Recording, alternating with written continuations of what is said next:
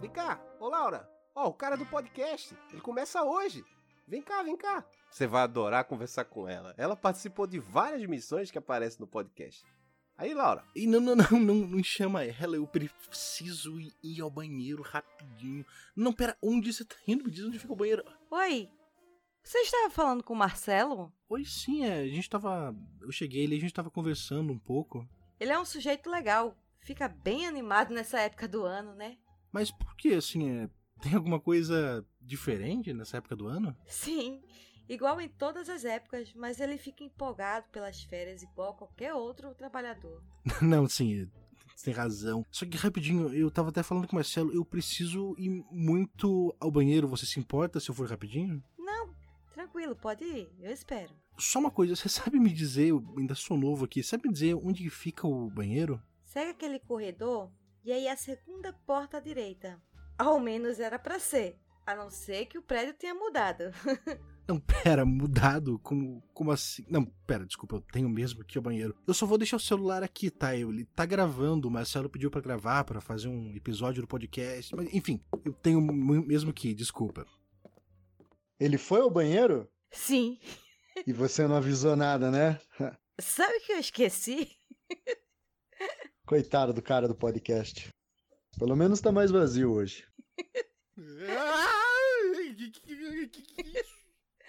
Nossa, eu acabei de voltar do banheiro e tinha uma, tinha uma mulher sangrando no banheiro. Como assim? Você encontrou a loira do banheiro. Pera, como loira do banheiro? Existe uma loira do banheiro? Ou ainda, por que tem uma loira do banheiro no IFAM? Claro, claro que existe a loira do banheiro. Ela fica nas escolas, mas nas férias trazem ela pra cá pra não ficar muito sozinha, sabe? Pera, como assim? Ficar sozinha? Ela ela fica triste se ela ficar sozinha? Tristeza nem é o problema, mas ela pode tentar sair da escola atrás de companhia. Aconteceu isso no, nos anos 90 e foi uma confusão danada. Pera, como assim? Você, nos anos 90, você pode falar mais a respeito? Faz tempo. Na época eu tinha acabado de entrar no IFAM. Não lembro nem direito. Poxa, que pena, eu acabei ficando bem curioso. Parece ser uma, uma história legal. Eu gostei muito do, do podcast, do seu podcast. É legal ouvir as histórias desse jeito. Poxa, obrigado. E até aproveitando, eu estava falando com o Marcelo, ele falou bastante da moeda, da, da moeda de Matias, que ele usou a moeda. Ah, você chegou a usar a moeda também? Claro! Todo mundo usou. Uh, então, é. Desculpa, eu até fico meio curioso, mas. Para que, que você usou a moeda? O que, que você perguntou para ela? Eu, eu, na verdade, eu sempre esquecia de trazer o guarda-chuva. Aí, quando eu trazia, não chovia. Perguntei à moeda se ia chover ou não. Pera, mas só isso? Sim. É muito ruim quando chove e não tem guarda-chuva. E, e choveu nesse dia? Não choveu, não. E foi muito bom não ter trazido o guarda-chuva. Poxa, eu acabava esperando uma história, não sei, mais, mais emocionante, talvez, que outra coisa tivesse acontecido. Trabalhar no IFAM é trabalhar num escritório. Mas, ao invés de escrever um relatório sobre divórcios ou impostos, você escreve relatórios sobre boitatá, saci pererê. Nossa, e, e assim, é, é normal a gente acabar encontrando, você encontrar um desses animais, saci, boitatá? Hoje em dia, não.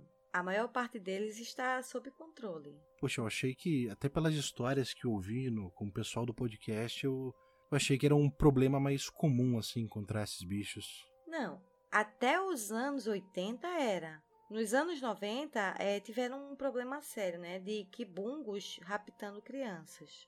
Pera, nos anos 80, quibungo raptando crianças? Ah, os anos 90 foram. Foi, os anos 90 foi uma loucura, né? Tudo antes do, dos anos 90 era uma loucura. Essas criaturas vivem nas matas, quando destrói as matas, elas fogem para as cidades. E, e assim, isso não, não, acontece mais hoje em dia? Não tem mais esses problemas? É que assim, tiveram ações bem sérias né, nos anos 2000, no ano 2000, e com isso a maior parte dos problemas foram resolvidos. Uh, aqui no treinamento que eu fiz aqui para entrar no IFAM agora há pouco, eles falaram até bastante, não bastante, mas falaram sobre essas criaturas, como lidar com elas por terem falado tanto, eu achava que era algo mais comum, assim. Não, eu mesma só lidei uma vez com o Kimbungo. Foi aquele que apareceu no seu podcast, lembra? Nossa, sim, eu lembro, mas, mas e aí, como foi? Eu, Quer dizer, eu achava que aqueles dois caras, eles tinham lidado com, com o Kibungo. Aqueles dois idiotas? Pera, como assim, idiotas? Eles, eles fizeram alguma besteira? Sim. Tentaram usar magia sem serem especialistas. Tentaram prender Kibungo no GPS. Não, mas e, e isso é ruim? Se tivessem trazido o GPS imediatamente, não seria. Mas eles perderam o GPS. Um Kibungo é muito perigoso. Ainda mais em outra forma, né? Ah, assim, no, eu lembro que no treinamento eles chegaram a falar sobre Kibungo, mas eu lembro que eles não falaram nada disso de prender ele. Eles falaram que se você encontrasse o Kibungo, você tinha que correr e chamar ajuda. Sim, só uma pessoa enfrentou um Kibungo sozinho e sobreviveu. O Sebastião do, do IFAM Mato Grosso do Sul é famoso por ter nocauteado um filhote de Kibungo com um soco. Não, espera, ele, ele bateu num filhote? Um filhote de kibungo tem 2 metros e meio e pesa 250 quilos. Nossa, eu... Tá, mas e aqueles dois do GPS, eles teriam enfrentado o kibungo assim, não, não conta? Não. Seis civis morreram por causa deles e um agente do Infam perdeu um braço. Eu mesma quase morri. Nossa, mas e... Como assim? O que aconteceu? O episódio do portão é o que menos gostei. Os efeitos sonoros que você colocou foram de muito mau gosto. Poxa, desculpa, não imaginei que ficaria assim. Os dois trouxeram o GPS e nem notaram que o Kibungo tinha usado o sangue do morto para fugir. Pera, mas como assim? O sangue? Como assim fugir? Você não entendeu o que aconteceu com o portão? Não, então, eu, eu achava que eu tinha entendido. O portão, eu achei que ele era amaldiçoado, né? Quer dizer, existe uma coisa assim, tipo um portão amaldiçoado? Existe tudo quanto é tipo de objeto amaldiçoado. Meu preferido é a máquina de escrever. Foi a minha primeira missão no IFAM. Pera, como assim a máquina de escrever amaldiçoada? Você pode falar mais dela? Eu também fiquei meio curioso. Depois eu te conto. Sobre o portão é muito difícil entender mesmo. Sem todos os detalhes, os civis confundem muito detalhes e datas. Pois é, eu notei, porque eu ia falando com eles e tinha muita data no podcast, muito detalhe, que quando eu tentei encaixar não fez muito sentido, assim. É o efeito do esquecimento. É culpa do fogo amarelo do boitatá. Isso eu lembro que falaram um pouco no, no meu treinamento. Quando o, o Kibungo foi preso no, no, GPS, ele perdeu a estrutura física e manteve a estrutura etérea. Quanto você aprendeu sobre magia no treinamento? Então, eu meio que sou uma negação em magia, pelo que eu acabei descobrindo. Eu fiz o meu treinamento, eu tentei apagar uma vela usando o que eles chamavam de energia oculta, e eu acabei ficando três dias desacordado e tomando soro.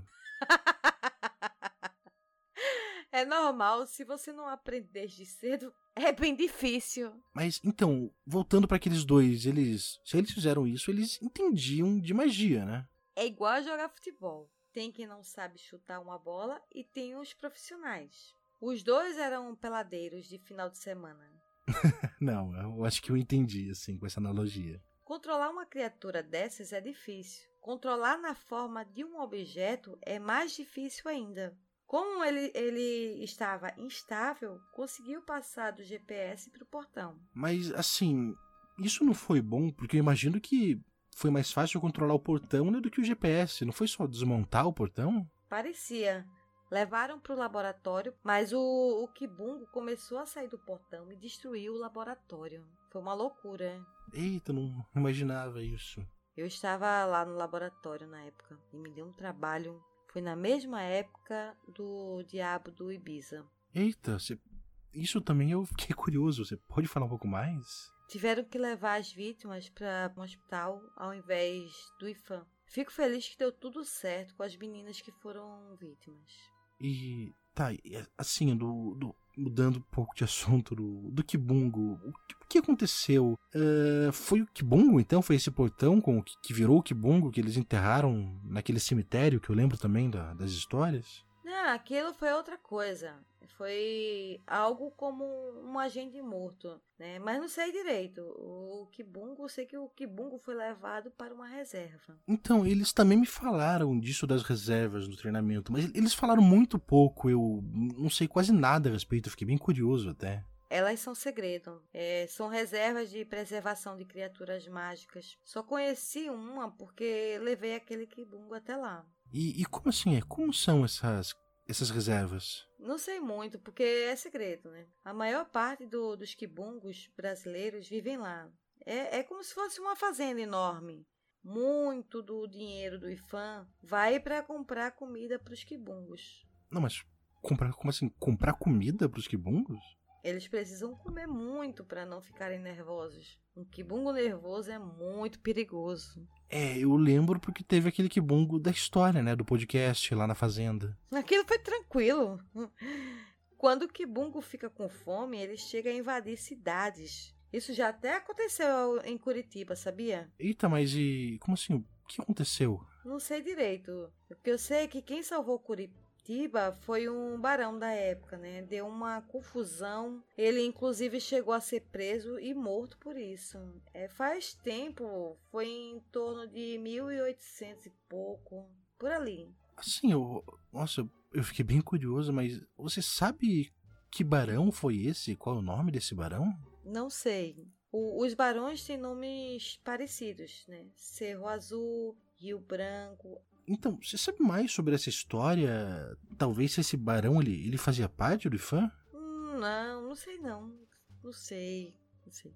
Não, mas assim, é. Então, voltando para isso das reservas, que parece ser algo muito legal, é por que, que elas são um segredo tão grande que nem o pessoal do IFAM sabe a respeito? É que a maior parte dessas criaturas elas são valiosas, né? Ou tem partes do corpo que são valiosas. Já teve muita confusão por isso. Eita, mas que tipo de confusão, assim? Por exemplo, o IFAM de Curitiba, ele foi fundado por um problema com os traficantes de Boitatá. Eita, e, e como assim? O que aconteceu mais com, com eles?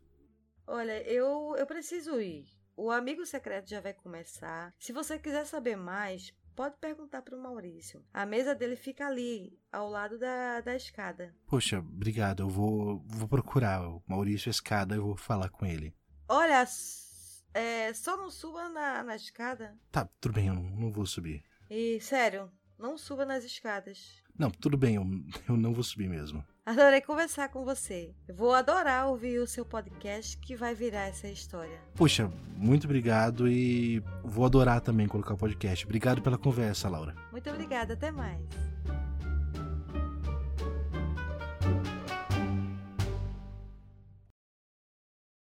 Você acabou de ouvir o segundo episódio do especial de Natal de 2020 do podcast Arquivista Fantasma.